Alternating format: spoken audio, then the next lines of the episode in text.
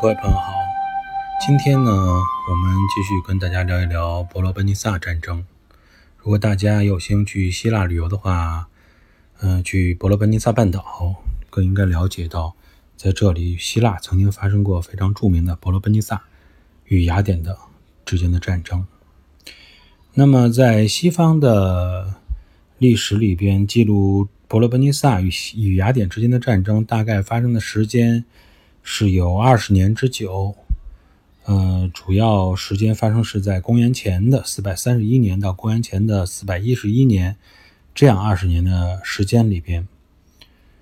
那么，不过事实上，早就在公元前的四百六十年前，提洛同盟与波斯还处在战争状态的时候，呃，本身这个伯罗奔尼撒与希腊之间就有呃各种各样的冲突存在。雅典与波斯之间，直到公元前的四百四十九年签订合约，但事实上是在公元前的四百六十年，提洛同盟就已经在这个爱琴海基本上占据了绝对的优势，呃，并且使得包括爱奥尼亚在内的这些小亚细亚城邦啊，获得了自己的独立地位。战争呢，可能是不断继续的，更多的是因为。希腊还是希望凭借自己的海上优势，能够将自己的势力范围再扩张到其他的地中海的领域。也正是因为这样的原因，提洛同盟甚至于是在公元前的459年到449年这样的十年间，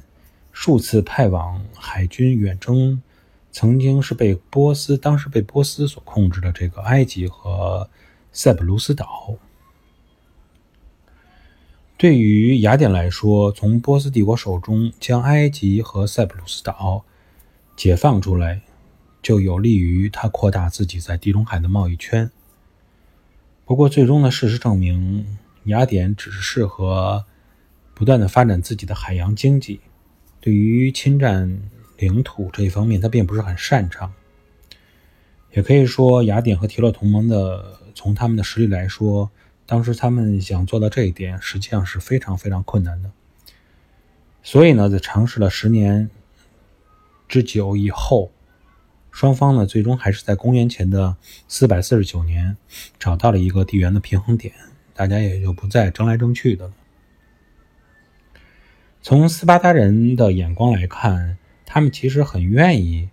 有雅典和提洛同盟这道防火墙来为他们抵御。类似于像波斯帝国的这种入侵，那么从之前的很多现象来看，斯巴达人本身也更关心的是他们自己在伯罗奔奔尼撒半岛上这样一个半岛的利益。但是作为希腊这个伯罗奔尼撒两大盟主、两大霸主，那么这个过于强大的雅典，最终。多多少少还是影响了斯巴达人的利益。其中最直接的一个后果就是，提洛同盟强大了以后，使得一些本来是非爱琴海的城邦也希望加入提洛同盟里边，一起去跟他们发展经济，一起受大家共同这个形成的联盟的保护。应该说，这些城邦的志愿加入，更多的是出于经济方面的考虑。因为毕竟提洛同盟从本质上来说，它是属于一个经济圈，类似于像现在的这种啊某某的贸易组织啊、贸易区等等这样的一个感觉。这也就使得当时的提洛同盟所覆盖的城邦，不断的加入新的城邦和原来旧的城邦加一起，最高时期能达到二百多个这样一个状态。如果说是受提洛同盟吸引的城邦只是斯巴达本身势力之外的城邦，那么斯巴达人本身也比较保守，所以他们对这些虽然有一些反感，但也不是会有不会有太大的反应。但问题就是出在公元前的四百六十年，有一个叫嗯这个 Megara 这么一个呃米迦勒用翻译过来叫米迦勒的这么一个城邦，它本来是属于伯罗奔尼撒同盟的。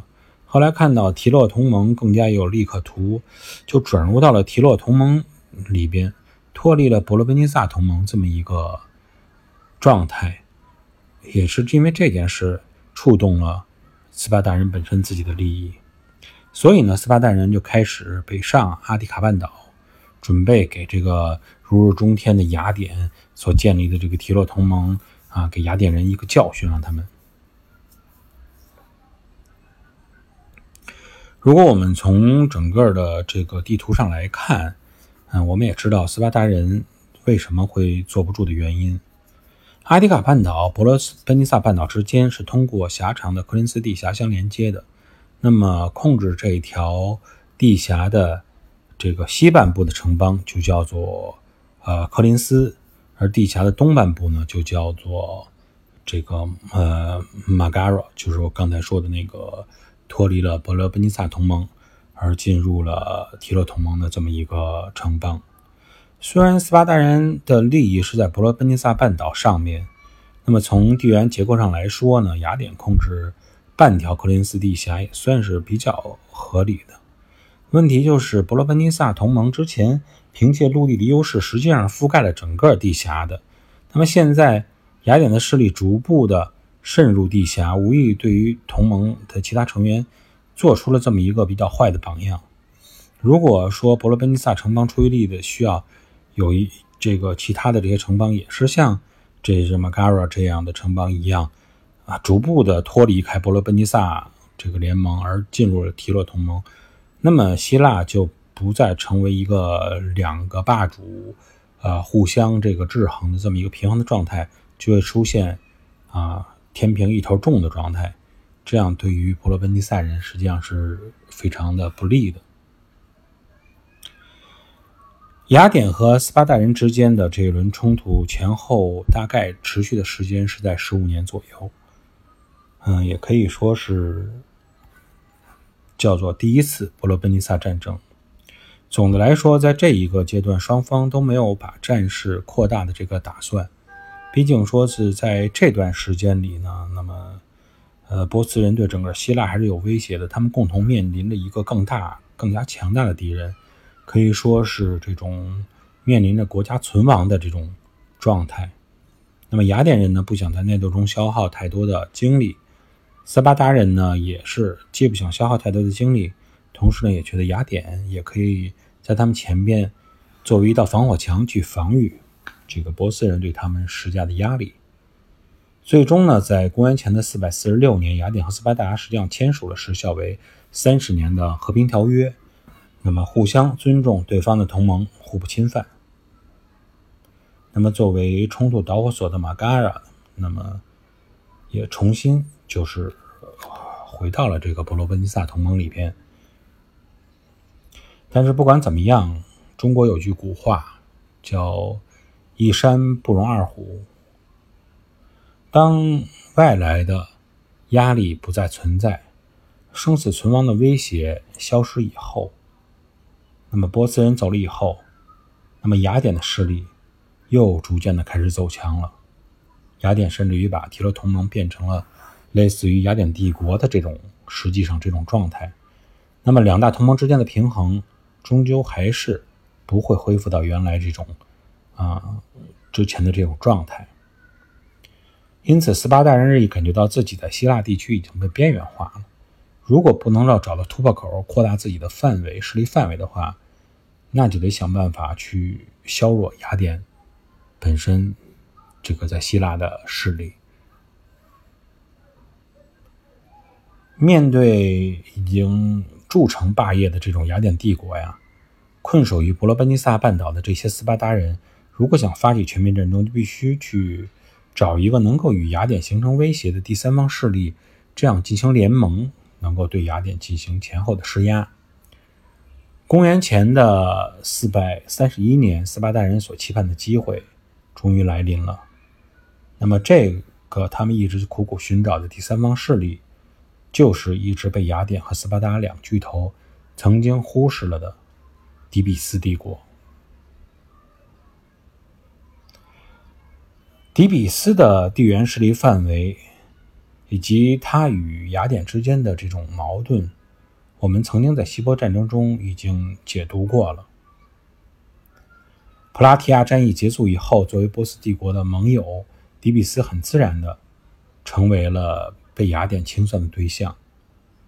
按照雅典的这种想法来说，他们当然很希望就此将底比斯直接消灭掉，就算呃一了百了。这样的话，整个阿提卡半岛就可以顺势成为雅典本身自己的势力范围。不过，这样的结果确实不符合斯巴达人的利益，所以呢，迪比斯最终是在被希腊联军包围了二十多天以后，得到了有条件的这种投降。斯巴达人留住迪比斯的决定，当然对于他们来说是正确的。当雅典在海上，占据绝对的优势的情况下，那么底比斯人也在维奥蒂亚积蓄他的力量，并且也是暗自期待有一天能够将希腊地区的两强争霸变身为《三国演义》。所以说，不论是在古代还是在现代，国家之间没有永恒的朋友，只有永恒的利益。那么从这点上。来说，斯巴达人还是比较有战略眼光的。最起码，他们在与希腊联军一起对抗波斯的时候，就已经有一种下意识的感觉。那么，底比斯人将来能够成为自己对抗雅典的一个盟友。那么，公元前的四百三十一年，基本上已经做大了的底比斯，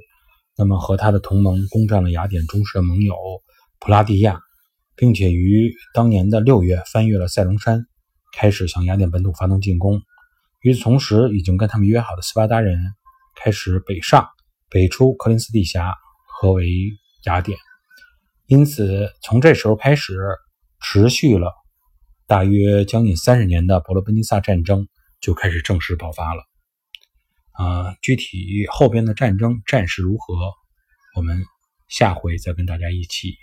交流。谢谢。